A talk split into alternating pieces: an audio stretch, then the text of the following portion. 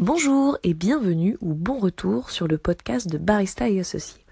Aujourd'hui, on va traiter de l'extraction de l'espresso et notamment comment distinguer la sous-extraction et la surextraction. Avant toute chose, n'oubliez pas de vous abonner à toutes les chaînes de Barista et Associés, que ce soit la chaîne du podcast, la chaîne YouTube, la page Facebook, le compte Instagram, ou même n'hésitez pas à visiter le site internet www.barista au pluriel-associé au pluriel.com pour avoir une liste de toutes tous les contenus, mais également le contenu écrit. J'attends également vos retours, vos suggestions, vos appréciations, vos commentaires, que je sache ce que vous pensez de tout ça et éventuellement si vous avez des questions, que je puisse y répondre. Merci beaucoup. L'extraction de l'espresso, distinguer la sous-extraction et la surextraction. D'abord, quand on parle d'extraction, on parle de quoi? On parle du fait d'aller dissoudre les particules solides et non solides du café avec un solvant qui là va être l'eau. L'eau agit en tant que solvant pour aller extraire toutes les particules aromatiques, les huiles, les gaz, euh, puis les particules solides du café. L'idée c'est donc d'aller extraire la juste quantité de composants du café pour avoir en tasse une palette aromatique équilibrée. Pour pouvoir équilibrer tous ces paramètres d'extraction pour arriver à ce résultat en tasse, encore faut-il pouvoir goûter quand il y a un problème. Les deux problèmes majeurs sont quoi? Ce sont la sous-extraction et la surextraction.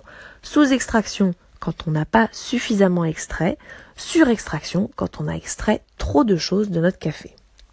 Comment identifier la sous-extraction? La sous-extraction se caractérise par notamment trois critères. La première, ce sera un un corps qui sera plutôt visqueux, une texture épaisse et visqueuse. La deuxième caractéristique sera une acidité très élevée et désagréable. Et enfin, la troisième caractéristique sera une amertume très prononcée et plutôt tactile. On a l'impression de pouvoir mâcher cette amertume, comme un cacao très amer ou quelque chose de très terreux. Donc lorsque vous, avez l'un de ces indicateurs, il est probable que vous deviez extraire davantage de votre café pour atteindre un meilleur équilibre. Autre situation, la surextraction. Comment identifier la surextraction? Ici, on a quatre éléments qui vont nous permettre de l'identifier. Le premier élément est un, un corps qui sera plutôt léger et dilué, donc plutôt aqueux. Le deuxième élément est une amertume qui sera très élevée, mais qui sera plutôt généralisée, qui sera plutôt globale et qui ne sera pas tactile comme celle de la sous-extraction, mais qui sera plutôt sensorielle au sens gustative. C'est-à-dire qu'on va la goûter, mais on ne va pas pouvoir la toucher. Je l'identifie, je la compare souvent à l'amertume qu'on peut avoir dans le Schweppes. Troisième élément, on aura une absence d'acidité. Alors à moins que votre café initial soit vraiment très acide, et donc là une acidité persistera pendant la surextraction, normalement quand vous êtes surextrait, vous avez quasiment plus d'acidité. Enfin, quatrième élément de la surextraction, vous aurez une finale asséchante. C'est-à-dire qu'une fois que vous aurez avalé le café, ce qui vous restera comme sensation, c'est la sensation d'avoir la bouche sèche. Donc quand vous identifiez un ou plusieurs éléments de la surextraction, votre réflexe devrait être d'extraire moins. Changez vos paramètres d'extraction pour essayer d'extraire moins d'éléments du café.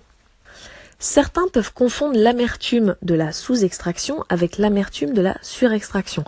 Mais attention, c'est pas parce qu'on a de l'amertume qu'on a un café qui est surextrait. L'amertume est présente dans les deux cas, peut être présente dans les deux cas. Pas toujours, c'est vrai, mais une amertume tactile sera plus le signe d'une sous-extraction que d'une surextraction.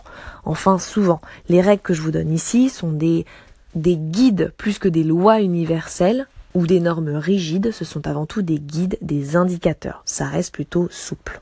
Donc quand vous avez des indicateurs de sous-extraction, à savoir un corps épais visqueux, une acidité élevée de mauvaise qualité, une amertume qui est élevée et plutôt tactile, sous-extraction, vous allez essayer d'extraire davantage. Quand vous avez les indicateurs d'une surextraction, à savoir un corps léger à queue, une acidité absente, une amertume élevée et générale globale plutôt sensorielle gustative, et enfin une finale asséchante, donc une surextraction, là vous allez essayer d'extraire moins. Changez vos paramètres pour extraire moins.